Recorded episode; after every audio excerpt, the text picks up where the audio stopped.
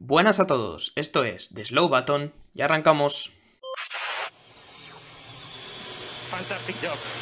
Slow button on.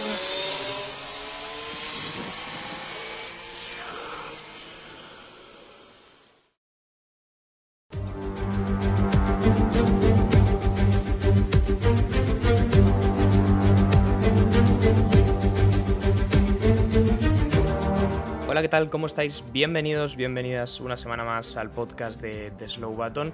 Hoy estamos aquí para analizar el Gran Premio de Estados Unidos que se celebró ayer en el circuito de Cota, en Austin, Texas, y que fue un fin de semana, mejor dicho, un domingo de carreras bastante extraño. Es verdad que tuvimos una muy buena carrera en Cota, porque es verdad que la tuvimos, pero como ya empieza a ser costumbre, el fin de semana, la carrera, se vio empañada por las decisiones que ocurren después de ella. Vamos a ir analizándolo todo, muchos sabréis ya a lo que me refiero. Estoy hablando de penalizaciones que llegan muy tarde por cuestiones que, o por, mejor dicho, por decisiones que no se han tomado cuando se tendrían que tomar y que en esta ocasión han afectado a Fernando Alonso, pero que durante varias carreras llevan afectando a, a diferentes pilotos. Y lo más preocupante tal vez es que todas vienen eh, de parte del organismo que tiene que velar por la seguridad de los pilotos y de este deporte. No me enrollo más, voy a presentar a mi compañero David, que hoy solamente está él porque Javi nos ha abandonado. Buenas tardes, David. Buenas tardes. eh, sí, bueno, Javi lastimosamente eh, no está disponible hoy, pero eh, bueno, volverá, ¿no? Y ahora que estamos en Twitch y demás, pues eh, seguramente cuando hagamos directo ya le veáis por ahí. Eh, y sí, bueno, buenas tardes, porque te digo buenas tardes porque soy educado y tú me caes bien, pero realmente esta mañana cuando teníamos que ir a la universidad y teníamos que hacer un examen, eh, me he levantado a las 6 y cuarto de la mañana, he visto Twitter y que le habían metido a Alonso 30 segundos de penalización. eh, bueno, la verdad que muy buenas mañanas, eh, no me he levantado. No, la verdad que le habrá pasado a mucha gente hoy que lo primero que han visto muchos seguidores de la Fórmula 1, lo primero que han visto esta mañana precisamente es esa penalización a Alonso. Y yo creo que independientemente de que seas más o menos seguidor de los pilotos españoles y en este caso de Fernando Alonso, todo lo que ha ocurrido alrededor de esto es una mala noticia. Como digo, vamos a irlo analizando, pero el día entenderéis que no, no es el mejor de todos. Vamos a hacer como siempre, vamos a analizar desde el sábado un poco en esa cual y después ya nos meteremos a ir debatiendo sobre todos los temas de la carrera, que hoy hay para hablar largo y tendido, así que casi, casi nos va a venir hasta bien que no esté Javi, porque así hay menos gente para hablar y podemos hablar más rato. Eh, pero como digo, ¿no? El sábado, David, teníamos esa clasificación en, en, Cota y la verdad es que al que hemos visto que iba muy bien y que al final se pudo terminar llevando la pole fue Carlos Sainz, que se le veía muy cómodo, sabemos que es un circuito que le gusta y el tío, oye, pues se pudo llevar la pole. Pues sí, la verdad que sí. eh, eh, lo que a mí me sorprendió fue, eh, hubo una vuelta en Q1 que de repente el tío le mete medio segundo a, Verstappen y a, Leclerc, ¿no? Y dices, uy, cuidado, ¿no? Porque aunque sea Q1 y demás, evidentemente luego la vuelta de la Q3 siempre es la más apretada de todas y, y no va a ser una distancia así de real, ¿no? Eh, al final de la temporada hemos visto igual la de, la de Verstappen en, en, Spa es la más sobrada de todas, eh, que solo hace un intento y demás, ¿no? Pero las demás poles no han sido por, por tanta diferencia, pero ya cuando un piloto en la Q1 te mete medio segundo, ya dices, bueno, este igual eh, ya va un poquito por delante de los demás y, y así se vio, porque luego en la, en la, en la vuelta eh, lo hace muy bien, la verdad. Eh, Ferrari, eh, digamos que había una tendencia, ¿no? Que era, bueno, Ferrari Red Bull más o menos, incluso Mercedes estaban parejos en el primer sector. El segundo sector, el Red Bull con DRS se comía a todo el mundo. Eh, entonces ahí arrasaba Verstappen. Pero luego en el tercer sector Ferrari era el que mandaba y en concreto Carlos Sainz pues eh, gestionó también el, el, sobrecalentamiento del neumático bastante bien, mejor que Leclerc y ahí es donde sacó la pole. Pues sí, en Q3 la diferencia no iba a ser tan grande, de hecho iba a ser bastante pequeña, justo con su compañero Charles Leclerc que se iba a llegar a la segunda posición y en tercera posición íbamos a tener a Max Verstappen, eh, todos ellos no llegaban a estar separados ni por una décima, ¿no? A partir de ahí la cuarta posición fue para Pérez, la quinta para Hamilton y la sexta para su compañero Russell, la séptima para Lance Stroll, eh, buen fin de semana para los Aston Martin hasta ese desdichado accidente del día de ayer, Lando Norris desde la octava, Alonso desde la novena y Valtteri Bottas que se colaba en Q3 y se quedaba en la décima, y a partir de ahí, pues sorprendía cuanto menos ver a Albon en la undécima, a Vettel en la número 12, Gasly en el 13, eh, Wang Yuzu en la 14, Yuki Tsunoda en la 15, Kevin Magnussen en la 16, Daniel Ricciardo, que no debe estar el muchacho muy acertado en, en, nada de lo que hace desde la 17, Esteban Ocon con el nuevo suelo de Alpine muy mal desde la 18, y para cerrar los de siempre, Mick Schumacher y Nicolás Latifi. Otra de las claves de esta clasificación, David, fue precisamente los límites de pista Hemos hablado de Wang. Yuzu que se quedaba con esa posición número 14 y es que él fue el protagonista de la polémica porque hay dos imágenes muy parecidas, una de una vuelta de Wang Yuzu y otra de una vuelta de Max Verstappen, en las que parece que los coches están exactamente en el mismo sitio. La vuelta de Wang Yuzu fue anulada por límites de pista, la de Verstappen no, así que se generó el lío ahí, ¿no? Sí, lo de los límites de pista ya empieza a cansar, ¿no? Porque em, por lo menos esto fue relativamente rápido, no como el tema de Pérez en Austria, que fue eh, literalmente después de la clasificación.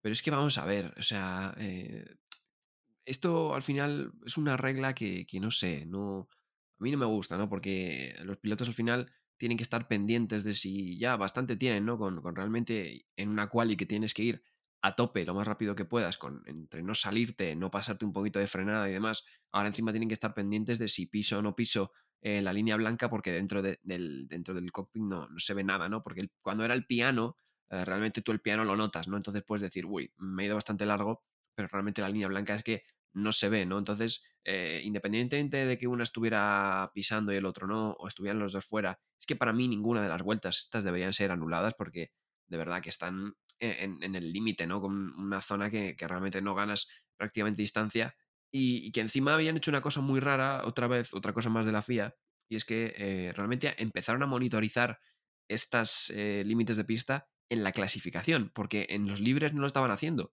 Y era porque, claro, eh, había tantos puntos posibles donde mm, em, marcar, digamos, estos límites de pista, que, claro, no le, no le iba a dar tiempo a la FIA a monitorizar a tantos coches a la vez en los libres, ¿no? Entonces dices, pero vamos a ver, si no te da tiempo a monitorizar tantos coches, ¿qué haces marcando esos límites de pista? Pues déjalos ahí un poco más, ¿no? Que tampoco van a ganar eh, nada de tiempo. Y lo peor es que en algunas zonas habían puesto a posta, eh, yo qué sé, movidas de estas de, mm, yo qué sé, vibrantes y tal, ¿sabes? O sea, como vibradores de estos de, de relieve, básicamente, para que cuando pasas por ahí pierdas tiempo, ¿no? Y aún así ahí marcan límites de pista. Entonces, quiero decir, eh, si ya has puesto esto y no te da tiempo a monitorizar todo, eh, pues yo qué sé, no los marques, ¿no? Y encima no les hagas a los pilotos eh, la triquiñuela de tienes tres sesiones de libres donde entrenar en los que no te los marco y no tienen referencias y luego cuando llega la hora de la verdad, no, ahora sí valen, ¿no?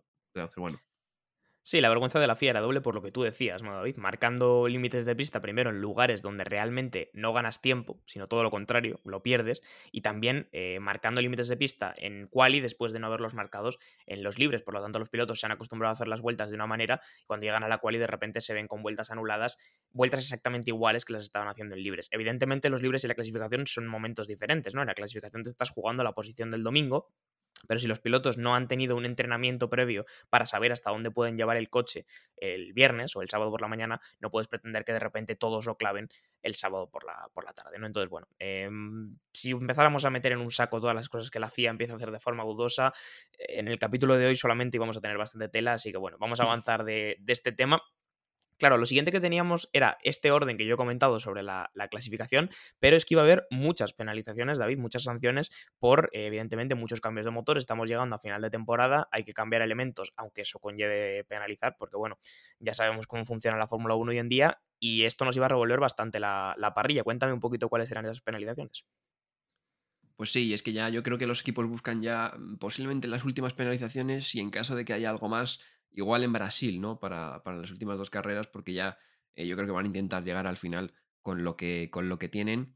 Y, de arriba para abajo, si te parece bien, pues eh, las primeras cambios de posiciones, el más destacado evidentemente era el de Charles Leclerc, que eh, no salía en la segunda posición, sino que salía en la duodécima, porque eh, bueno, cambiaba varios elementos de motor, aparte del ICE cambiaba algo más, eh, no realmente, no recuerdo qué realmente, porque eran 10 posiciones, no cambiaba el paquete este completo que te vaya al fondo de la parrilla, pero bueno, eran 10 posiciones eh, por cambiar ICE y, algo más, seguramente Ferrari ya aquí um, vaya al final de temporada con, con esto, después Checo Pérez también caía a la séptima posición, si no me equivoco, con 5 posiciones por cambiar también el ICE, y después eh, teníamos a Fernando Alonso eh, que iba a la, a la, P14. Esto tampoco lo, lo, entendí, porque claro, luego hubo el cambio de su noda después, que al parecer cuando tienes una penalización no puedes ganar un puesto porque otro penalice después y demás.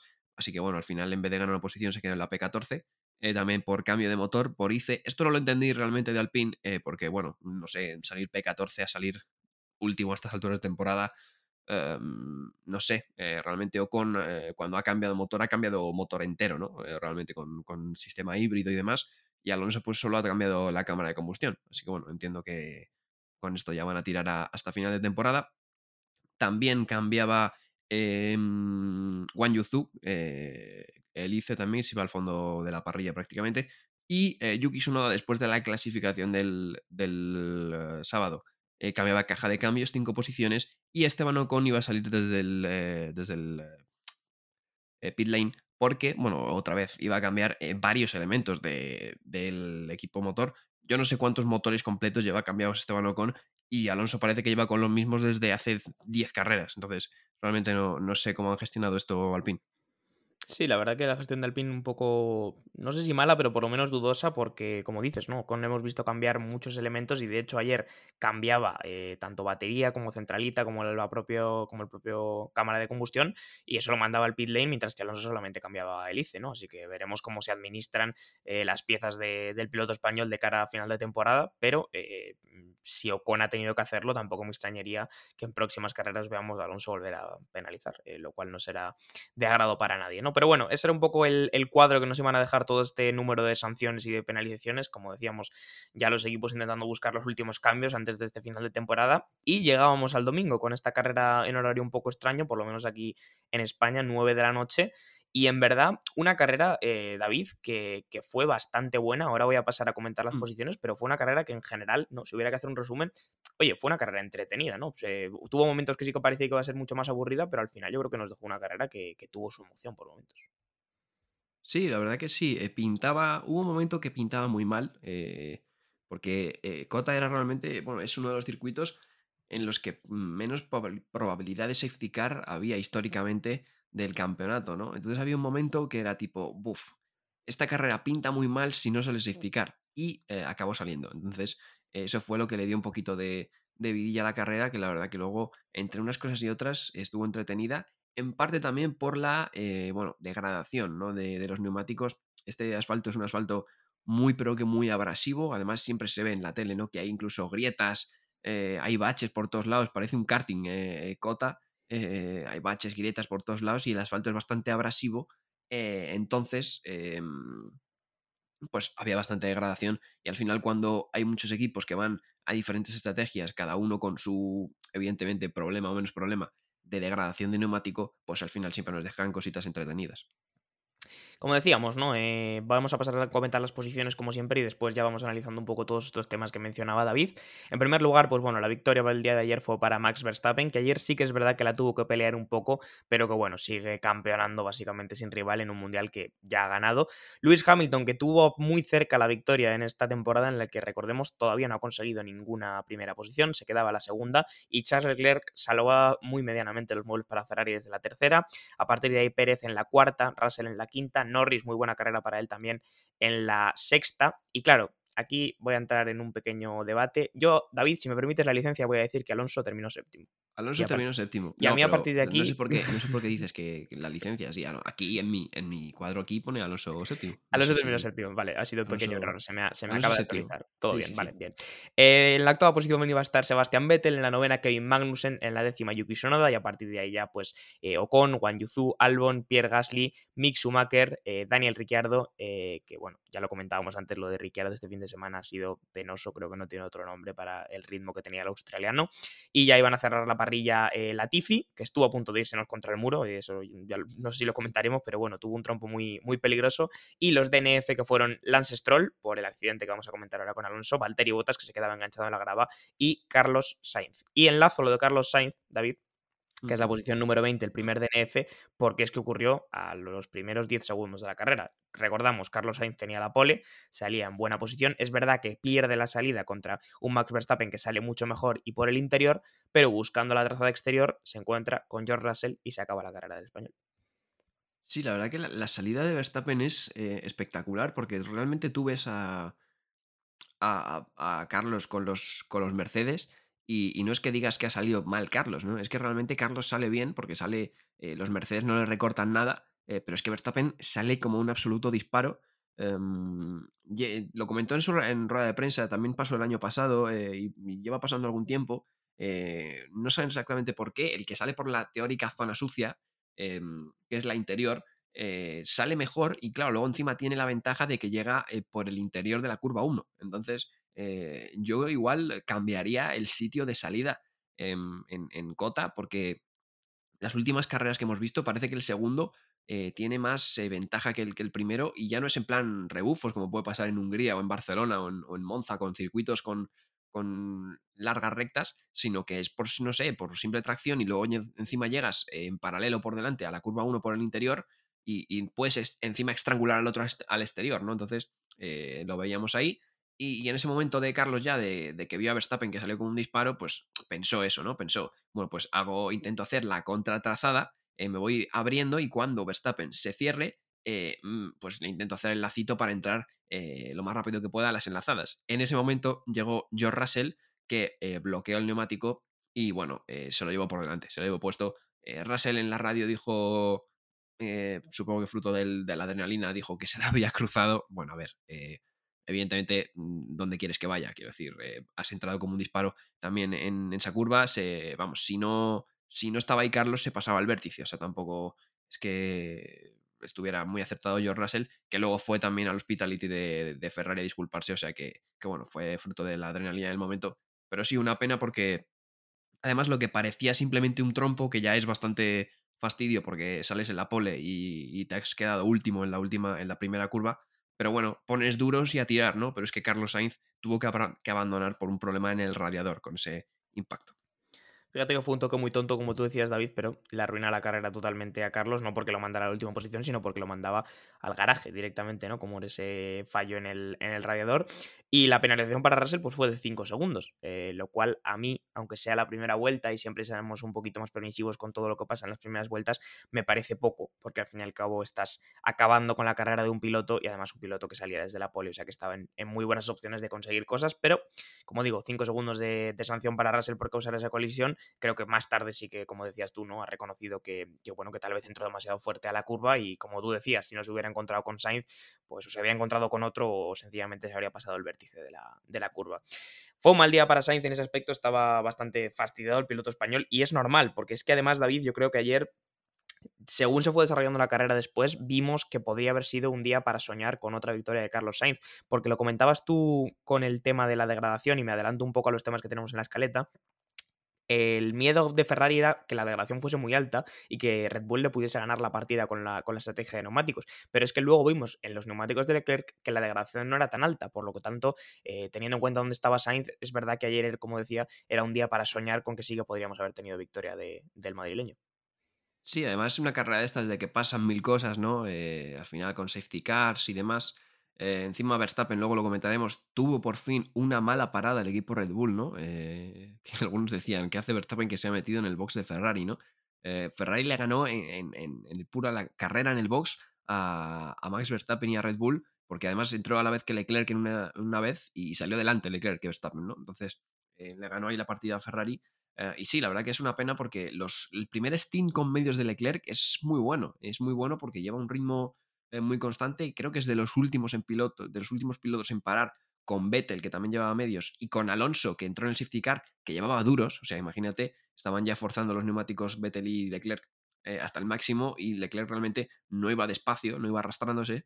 Eh, entonces, la verdad que sí, yo creo que gestionando el Ferrari podía haber mantenido ese pulso. Luego ya vimos al final de carrera que tirando a tope con Verstappen y con Leclerc sí que se le vinieron un poco más abajo, pero nada que ver con lo que, con lo que habíamos, visto en, otros grandes premios, ¿no? Entonces yo creo que Carlos, eh, después de, ver la carrera, casi que te duele más, ¿no? El, tema del accidente, porque eh, dices, joder, es que esta carrera, eh, pues la podría haber ganado, ¿no? Lo estamos comentando ahora, has mencionado el safety car, David, y el causante de ese safety car iba a ser Valtteri Bottas, que se iba a la grava, se hacía un clásico, se ha enganchado y se terminaba ahí la carrera para, para el finlandés. Eh, claro, este momento vino muy bien para todos aquellos que no habían parado todavía, para los que habían aguantado un poquito más, entre ellos eh, Alonso, David, porque, bueno, les daba ese safety car y por lo tanto una parada un poquito más barata, ¿no? Le vino muy bien al equipo Alpine en general, eh, ya te digo, Leclerc no sé si para también aquí. Vettel es el que para también, que le viene muy bien porque sale delante de, de su compañero Lance Stroll. Em, y el equipo Alpine también se ve muy beneficiado. Alonso ponía del, duro pasaba al medio. Y, y, Ocon creo que era al revés, del medio pasaba al, duro, pero bueno, le venía genial al equipo Alpine esto. Y la verdad que Alonso eh, eh, se mantuvo muy bien. Luego había, hubo una pequeña carrerita con, con Gasly, ¿no? Eh, por haber quien cruzaba antes la línea del, safety car. Finalmente ganó Gasly esa, esa partida. Pero sí, le vino bastante bien a Alpine en general y sobre todo a Alonso el, safety car. Pues el día le iba bien a Alpine y concretamente a Alonso hasta que llegó el accidente que ha montado todo el revuelo desde que ocurriera la carrera ayer y que si no habéis estado viviendo debajo de una cueva y os gusta la Fórmula 1 pues seguramente ya os habéis enterado se estaba terminando el safety car, teníamos ya, bueno, se había terminado, teníamos la vuelta de resalida y en la recta, larguísima recta de Cota, tuvimos un accidente entre Alonso y Stroll porque Alonso busca adelantar a Stroll por el lado izquierdo, viene con el DRS y Stroll se mueve en el último momento hacia la izquierda y Alonso se lo traga. Hasta aquí puede parecer un accidente grave, pero es mucho más grave si tenemos en cuenta que Alonso, habréis visto las imágenes seguramente, despega, es decir, la parte delantera de su coche se pone a hacer el caballito se va contra el muro y tuvimos un accidente, David, en el que yo creo que todos nos tuvimos cosas peores, porque sabemos que en general, cuando los coches de Fórmula 1 tienen un accidente pero van en el suelo, bueno, relativamente bien, pero cuando echan a volar es cuando empiezan a pasar las cosas malas. Sí, exactamente. Eh, recordó mucho, eh, para mí me recordó mucho una mezcla de dos accidentes. Uno, el, más evidente, yo creo que es el de Weber en Valencia, que, es literalmente clavado. Eh, Weber se come a un coche por detrás eh, en este caso, Alonso, bueno, eh, la maniobra de, Stroll para mí es, no sé, súper grave. Stroll ya sabemos que es un piloto que el tema de usar los retrovisores no lo maneja mucho, ¿no? Pero bueno, es que en último momento, en una recta, al final, eh, cuando un coche detrás lleva DRS, lleva una diferencia de velocidad bastante considerable y al final cuando vas uno a 290 y otro a 300 y pico, pues es bastante complicado reaccionar en tan poco tiempo a, esa distancia, ¿no? Pero bueno, me recordó mucho al accidente de Weber en Valencia, y también por el ángulo en el que luego cae y no vuela finalmente, al impacto que tiene Cúbica en Canadá. Em, y la verdad que eh, fue una mezcla extraña, ¿no? Porque eh, yo no sé si es por el peso de los monoplazas o, por qué, pero no vuela, ¿no? Porque los Fórmula 1 mm, tienden a volar relativamente fácil, porque claro, eh, la aerodinámica que tienen para ir pegada al suelo, cuando se mete aire por debajo, ya no quiere meterse en el suelo, quiere volar, ¿no? Es la tendencia natural que tienen los Fórmula 1 con encima del sol del fondo plano y demás. Entonces yo no sé si es por el peso extra que tienen estos coches o tal, que no acaba volando, porque si acaba volando, yo creo que era lo que dijo luego Alonso y algo que nos, nos dio miedo a todos, era que hubiera habido un accidente tipo óvalo, ¿no? En la Indy, cuando empiezan a volar y hacer las 360 estos contra las vallas y demás, habría sido bastante más grave. Luego lo que dices tú, ¿no? Eh, cuando un Fórmula 1 mm, tiene un accidente que no es con las cuatro ruedas apoyadas en el suelo, eh, digamos que las, los daños ¿no? no están tan probados a impactar con determinadas zonas. Pasó en el accidente de Zoo, ¿no? Que dijimos, eh, cuando vas con el halo en el suelo y te has dado la vuelta, realmente tú no has probado un coche en un crash test de esa forma, ¿no? Realmente. Tú no sabes en qué zonas, tú sabes más o menos qué zonas son más fuertes que otras, pero eh, cuando un coche no va con las cuatro ruedas, pues las zonas de impacto evidentemente están mucho menos probadas y los pilotos pues pueden correr mucho más peligro, como le pasó a Zoe en Silverstone, y pues evidentemente si hubiera dado la vuelta y hubiera hecho 360 y haberse estampado en la valla, pues podríamos haber tenido un final mucho más distinto. Sí que es verdad que fue un accidente que dio bastante miedo, pero por suerte se quedó en nada. El coche de Alonso solamente se levantó de las ruedas delanteras. Eh, es verdad que se dio contra el muro en el lado izquierdo, pero no llegó a tener un accidente fuerte, digamos una deceleración fuerte que habría sido lo más grave. No deja de ser un accidente incómodo porque al fin y al cabo el coche de Fórmula 1 se levanta y como luego comentaba Tony Cuquerella, los asientos de la Fórmula 1 no están mullidos, o sea que ese golpe de caída recae directamente sobre la cadera y sobre la espalda de Fernando Alonso. Pero, oye, Alonso, David, el tal vez lo más sorprendente, pudo continuar después de este accidente. Eh, no puede decir lo mismo Stroll, que terminó con el coche muy tocado por la parte trasera, pero Alonso, más allá de los daños en el alerón delantero por el mismo choque con, con Stroll, pudo terminar la carrera, lo cual parece una cosa eh, casi absurda eh, si tenemos en cuenta que por un toque muchísimo más ligero, Sainz tuvo que abandonar, por ejemplo. Sí, cosas de la Fórmula 1, ¿no?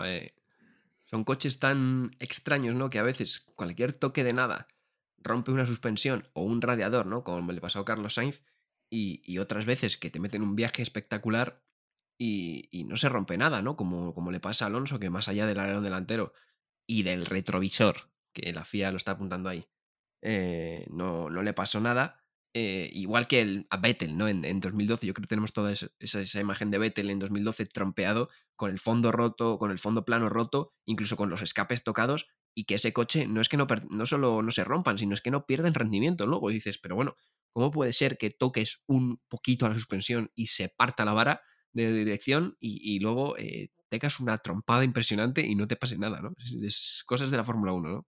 Bueno, como poco fue bastante sorprendente. La historia es que Alonso pudo continuar, es verdad que se, fue hasta la última posición, eh, vuelve a boxes, monta neumáticos y a partir de ahí empieza una remontada David que teniendo en cuenta la situación que acaba de vivir me parece una absoluta locura porque eh, sube muchísimas posiciones, primero se coloca, sube hasta la novena posición, luego a partir de ahí evidentemente ya le cuesta más porque hay coches con más rendimiento, pero al final se consigue colocar, no sé si sexto y luego pierde la posición con Norris para entrar en meta en séptima posición, que simplemente con el shock que tiene que suponer haber tenido un accidente que podría haber sido tan grave, me parece una heroicidad increíble.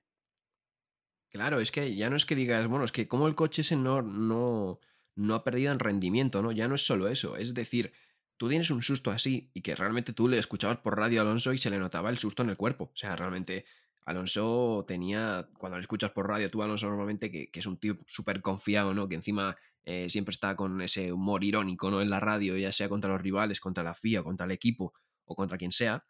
Y, tú le veías que, que, realmente casi no decía nada, ¿no? Decía frases cortas, se le notaba como el susto en el cuerpo, y el tío iba haciendo vueltas de clasificación, ¿no? Que realmente tienes que ir eh, a tope prácticamente, haciendo vueltas rápidas personales todo el rato. Entonces, eh, es increíble, de verdad. O sea, tú tienes un susto así eh, en, tu vida y realmente lo que te apetece es meterte en la cama y no salir en tres días, ¿no? Y estos tíos se meten en el coche y siguen dando el máximo, ¿no? O sea, es alucinante será como un poco sorprendente, la verdad, que pudiera terminar la carrera y que pudiera terminarla tan bien. Eh, aunque recordemos que, bueno, Alonso sí que lo comentaba al final en rueda de prensa, que él desde el momento del accidente lo único que quería era terminar porque evidentemente esta gente está hecha de otra pasta, pero también le tienen cierto aprecio a su vida. Y yo creo que verte en esa situación en la que de repente solamente ves el cielo desde tu monoplaza no, no tiene que ser cómoda para nadie, ¿no? Por lo tanto, ya me parece una heroicidad bastante importante que con 41 años eh, Alonso terminara la carrera y la terminara siendo competitivo hasta, hasta el final, ¿no? Luego vamos a hablar de, de, cómo se desarrolla la historia de Alonso y Stroll, porque la carrera se terminó así, como digo. Alonso entró en la meta, entró séptimo y todos contentos, aplausos para el nano por la gran carrera que había hecho. Pero claro, eh, David, hasta muchas horas después, todo el mundo estaba tranquilo, porque ¿qué iba a pasar? Quiero decir, todo había ido bien, el coche había, bueno, el daño que había tenido había sido pequeño, tal, y todo había ido bien. Y esta mañana, que arrancamos el episodio con eso, nos enteramos de repente que la FIA ha decidido ponerle a Alonso la friolera de 30 segundos de penalización por estar corriendo en pista con un coche que técnicamente no cumplía las medidas de seguridad.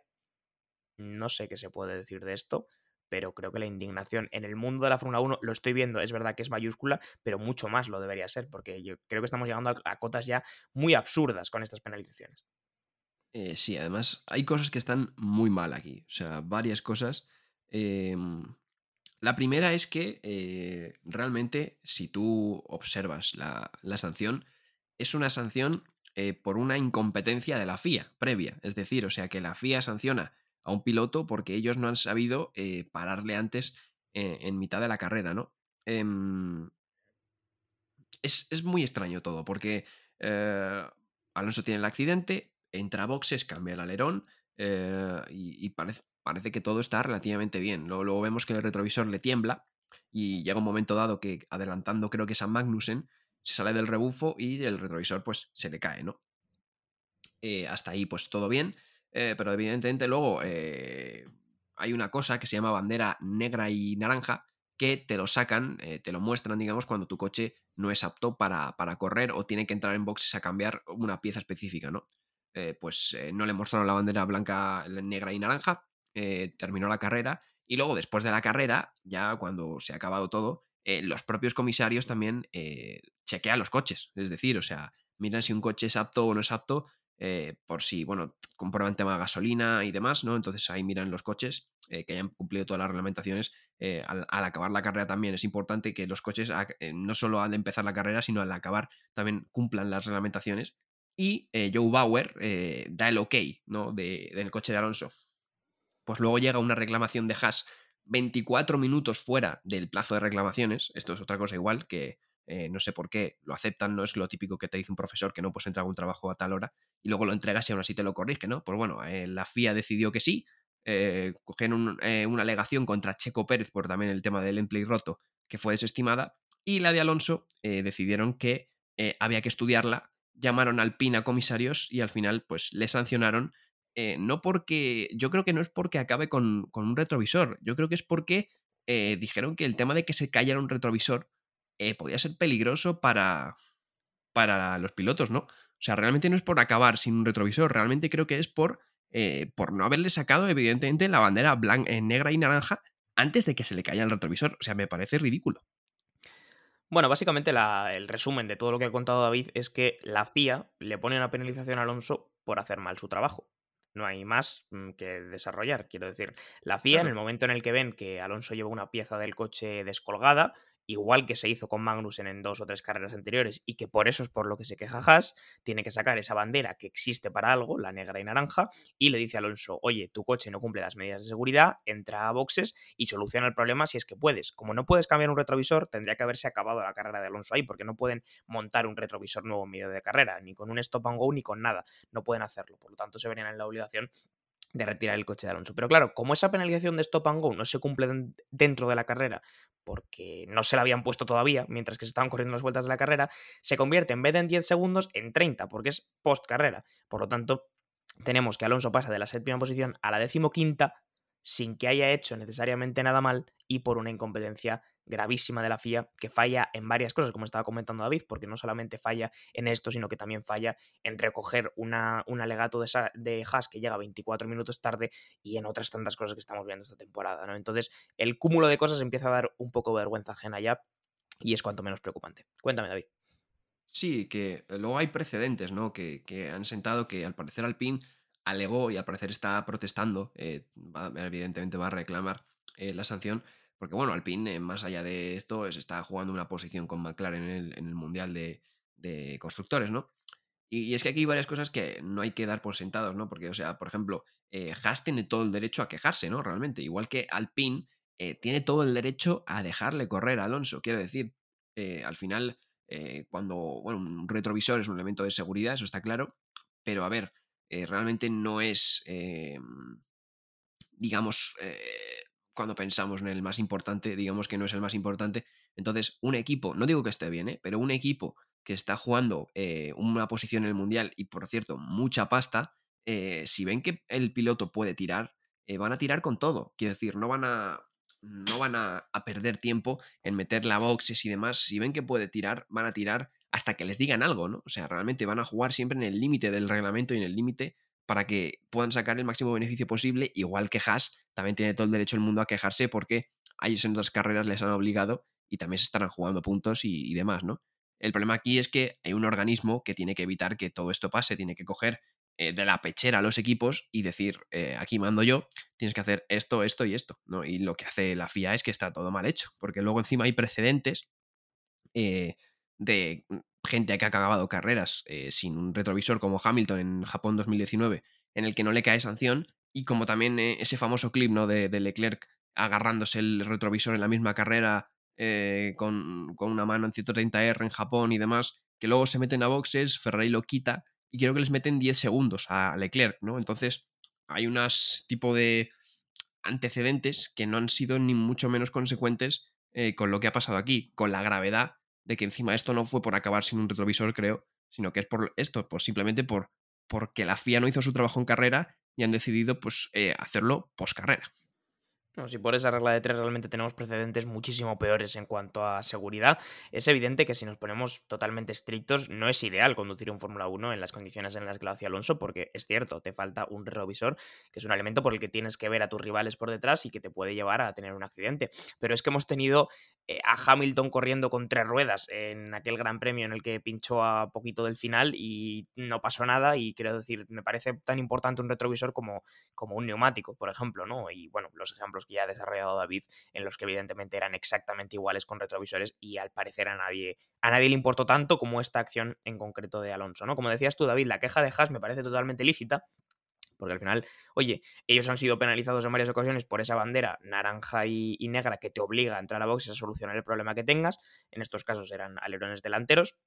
Entonces me parece lícita la reclamación, pero claro, eh, la penalización que se aplica, cuando se aplica, mm, que es muchas horas después de la carrera, y el formato en el que se aplica me parece totalmente exagerado y casi rozando un poquito lo absurdo, sobre todo si tenemos en cuenta que el problema de base es que la FIA vuelve a cagarla cuando tiene que tomar la decisión y luego intenta solucionarlo mucho tiempo después cuando ya no tiene ningún tipo de precedente, ¿no? Decías tú, David, esta mañana, es como si a un jugador de repente le sacaran tarjeta roja tres horas después del partido porque, porque lo han visto en la tele, ¿no? Que, la acción sí que lo merecía. Claro, claro, es que no tiene sentido. Ningún sentido. Y claro, también además es, es la comparativa, ¿no? La comparativa es muy dura porque Alonso realmente ayer eh, puedes mm, tener más, eh, más o menos claro cuánto mm, hace de mal, pero desde luego no lo hace peor que Russell, por ejemplo, que ha acabado con la carrera de Carlos, o no lo hace peor que Stroll, que al final es el que culpa al accidente. Pero Alonso ayer se lleva más penalización que esos dos pilotos juntos, David.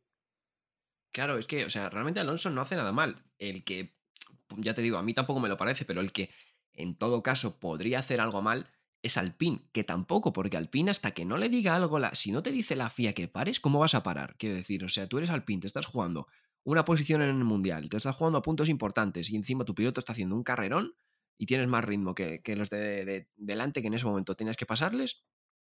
Eh, si no te dice nadie parar, ¿por qué vas a parar? Entonces, ni es culpa de, de, Fernando, para mí tampoco es culpa de Alpine, porque Alpine, ya te digo, no tiene por qué parar hasta que nadie le diga nada, es culpa de la FIA y luego al final tenemos una comparativa en el que George Russell se carga la carrera del Poleman y tiene los 5 segundos de rigor que parece que le ponen a todo el mundo cuando no saben qué poner eh, de penalización, como un poquito, bueno, pues te saco aquí lo típico del árbitro, ¿no? Que te dice, no me hagas ninguna falta más, ¿no? Y tú dices, vale, venga, va, no, no te hago ninguna falta más, ¿no? Y luego haces otra y te dice, no me hagas ninguna más, ¿no? Y venga, no, no hago ninguna más, ¿no? Y así, pues eh, los 5 segundos esos de rigor que ponen, ya te digo, a, todo, a todo el mundo.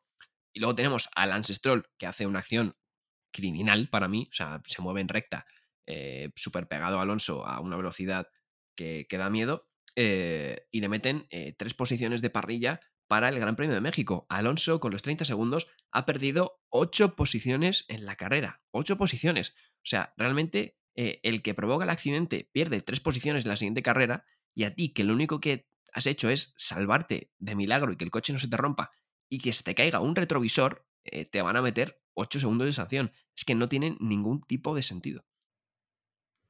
Pues sí, ¿no? Como decías, al final es, es injusto sobre todo por, por, eso, ¿no? Porque lo comparas además con pilotos que tuvieron errores más graves en el día de ayer y es como un poco sorprendente que la penalización quede tan poco. Vamos a salir un poco ya del tema de, Alonso, que es evidentemente lo, principal que ocurrió en este Gran Premio, o que ocurrió mejor, mejor dicho, después de este Gran Premio.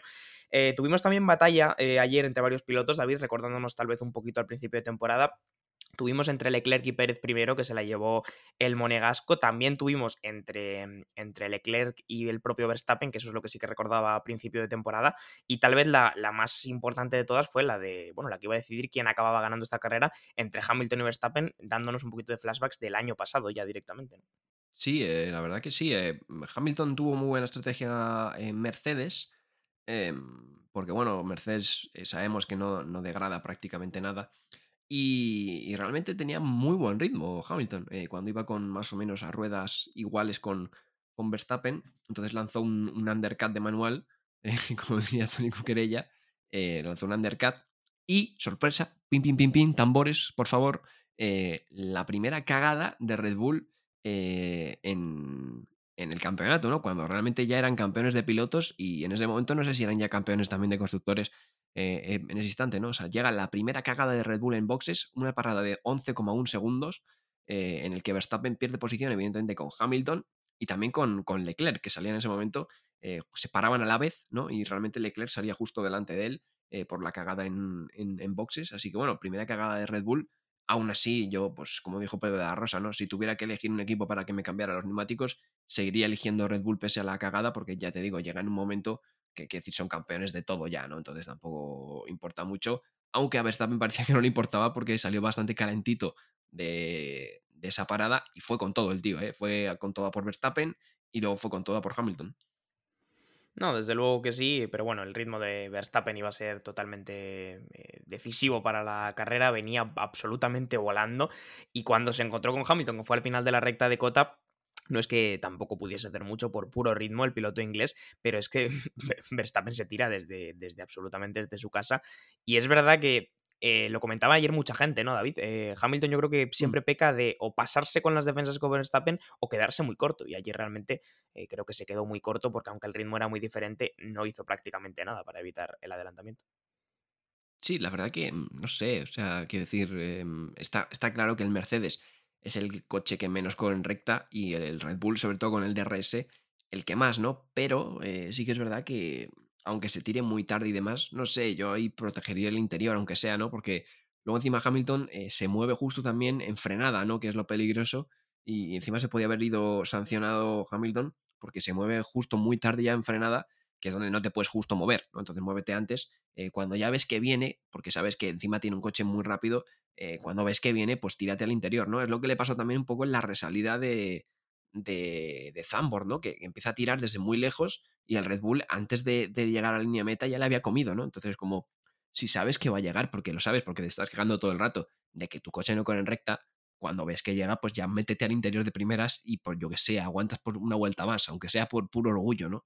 Eh, no sé, por lo menos intentar algo, ¿no? Ya quedarte detrás, pues, pues bueno, eh, está bien también porque al final seguramente aunque hubiera hecho la defensa de su vida le habría pasado igual porque era un cohete, pero no sé, un poquito de, mm, de algo y sobre todo, por favor, no te muevas en frenada. O sea, el ritmo de Verstappen que le valía de sobra para ganar la carrera y aumentar todavía más el liderato en este mundial que, bueno, ya tiene ganado y además la victoria de Verstappen, David, que servía para que Red Bull se conviertan en campeones del mundo de constructores, por lo tanto, pues oye, doblete de Red Bull como, bueno, como pilotos y constructores como en los mejores años de, Vettel.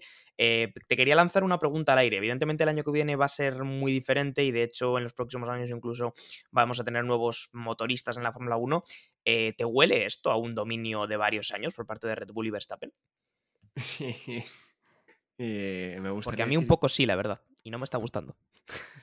Me gustaría decir que no, pero es que los últimos antecedentes en la Fórmula 1 eh, fueron dominio de, de Red Bull eh, con Vettel cuatro años y luego es que realmente Red Bull es el, desde 2013 que ganó el campeonato de Red Bull, el primer equipo en ganarlo desde, bueno, Mercedes, ¿no? Que lleva desde 2014 ganando el campeonato de, de constructores.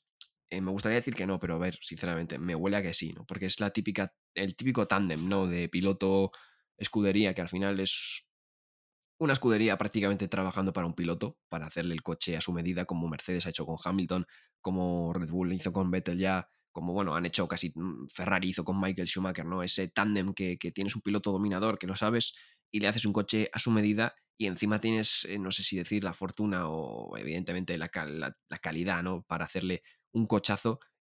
Y es muy difícil, hasta que no haya un cambio de algo mínimo, eh, es muy difícil que alguien eh, pueda plantar cara en ese tipo de tandes, ¿no? Porque se ha visto históricamente, ¿no? Que cuando un equipo coge esa linde, pues están varios años dominando. Entonces me gustaría decir que no, sobre todo por, por interés de, de los pilotos españoles, mío, de Ferrari, evidentemente que quiero ya que ganen un mundial de una maldita vez. Eh, y también por, bueno, eh, otros equipos que parecen que tienen buena pinta, como yo que sé, podría ser Aston Martin, Mercedes incluso, que parece que revive un poco, pero me huele, me huele a que sí. A mí también, la verdad, y no sé si es algo que me guste, pero bueno, nos vamos acostumbrando a ello en la Fórmula 1 actual, al igual que también nos vamos acostumbrando a los fallos constantes de la FIA, y se está empezando a oír mucho ya por parte de la opinión popular que ojalá llegue pronto el día en el que la Fórmula 1 y la FIA se separen como, como organismos. Bueno, veremos si llegamos a ver eso. Lo que desde luego está claro es que el currículum que nos está dejando la FIA recientemente no es el mejor. Y voy a terminar el episodio, David, hablando un poquito del MVP, que siempre se nos olvida. Bueno, no tantas veces, pero tengo la sensación de que se nos olvida más veces de las que ocurre en realidad. Y cuéntame cuál sería tu MVP de este Gran Premio de Estados Unidos, que creo que lo tengo bastante claro. Sí, a ver, eh, evidentemente eh, Fernando Alonso, pero eh, fíjate, voy a dejar que digas tú Fernando Alonso, Oh, porque qué bonito. eh, eh, no hemos hablado de un piloto que para mí hizo un carrerón espectacular, que fue Sebastian Vettel. Y es que Toda con todo lo que ha pasado, eh, no es que no le queramos a Sebastian Vettel, que yo con el tiempo he ido cogiendo el aprecio, sinceramente. Evidentemente en la época de Red Bull, pues eh, no, era no mi piloto favorito, tengo que reconocerlo, porque al final eh, luchaba contra Fernando, pero con el tiempo se ha ido cogiendo yo creo un poquito de cariño, ¿no? Y allí hace una carrera para mí tremenda, porque si luego tiene una parada malísima de 16 segundos o algo así, también en la delantera izquierda, igual que, que Verstappen, eh, y, vuelve a remontar hasta la octava posición después. eh, tuvo luchas tremendas, pasando en la, en la zona de esta de curvas, que es súper rápida en el tercer sector también, por fuera hizo dos pasadas espectaculares. eh, llegó a liderar la carrera, eso sin parar, pero bueno, llegó a liderar la carrera. Si no es por la parada mala, igual hace un quinto, un sexto. Eh, la verdad que hizo un carrera un tremendo Vettel. Entonces, evidentemente, yo creo que, que los dos, Vettel y Fernando, estuvieron para mí por encima del resto, pues por encima del resto con, con bueno, permiso de Verstappen, ¿no? Eh, pero para mí estuvieron los muy bien. Entonces voy a dárselo yo a Vettel porque eh, no hemos hablado de él y también, joder, me sienta mal porque el tío hizo un carrerón, pero es que con todas las cosas que habían pasado, pues eh, no nos habíamos fijado mucho en el piloto alemán.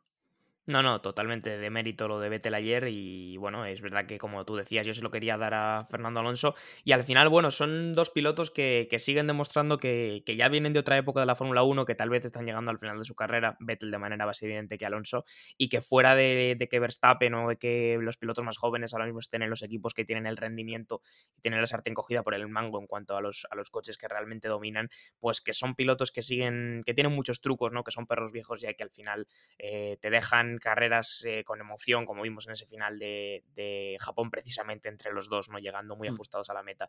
Y que yo creo que siempre es bonito ver el, racecraft que tienen, ¿no? Como dicen los ingleses, las habilidades para, para montarse las carreras. Por lo tanto, yo se lo doy a Alonso y, bueno, los dos un poco yo creo que, que muy meritorias las carreras que tuvieran ayer. Y nada, David, hemos llegado al final. Al final nos hemos extendido tanto como si hubiera estado Javi, o sea que imagínate lo que hubiera sido hoy con tres personas aquí, o sea, esto sería un despiporre, pero creíamos que el día lo merecía porque es bastante grave lo que estamos viendo últimamente con, la FIA y creo que prácticamente cualquier aficionado de la Fórmula 1 empieza a tener en cuenta y empieza a darse cuenta de que, de que esto tiene que solucionarse. Muchas gracias por estar aquí, David, y por dejar opiniones tan bien elaboradas como siempre. Nada, eh, muchísimas gracias a ti, John. Y, nada, eh, pues eh, sí, la culpa de, de que los episodios sean tan largos realmente son de la FIA, porque luego eh, yo creo que si haces un repaso al historial, todos los episodios en los que nos pasamos más o menos de tiempo, es que la, FIA ha habido comunicado de la FIA luego después de carrera. Entonces, eh, bueno, pues que, que espabilen ya, ¿no? Que luego encima ha salido lo de la grúa, eh, solo hacemos directos y demás, por, por, quien no lo sepa. si nos queréis seguir, pues Teslo Baton en Twitch, como en todos los demás sitios. y yo creo que es un buen tema para hablarlo en, en directo, porque ya aquí eh, se nos va de las manos, pero es que eh, han mirado lo de la grúa de Japón, han cambiado cosas y veremos a ver, porque el año pasado cambiaron a Michael Massey, que fue claramente una cabeza de turco, y aquí seguimos, como el año pasado. Pues ya lo ha dicho David, eh, si veis que los episodios son muy largos, le echáis esa culpa a la FIA, como básicamente de todo, y con un poco de razón, y, nada, y nosotros ya nos apoyaremos para hacerlos más cortos en cuanto no hagan las cosas mal.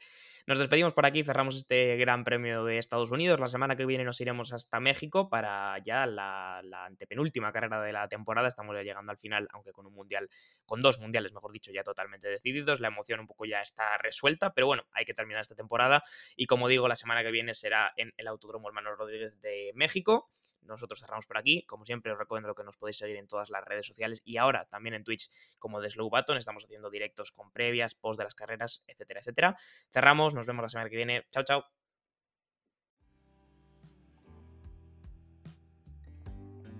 Muchas gracias por escuchar este podcast de The Slow Button. Puedes seguirnos en Spotify para no perderte ningún episodio y también en nuestras redes sociales para enterarte de todas las novedades. Hasta la próxima.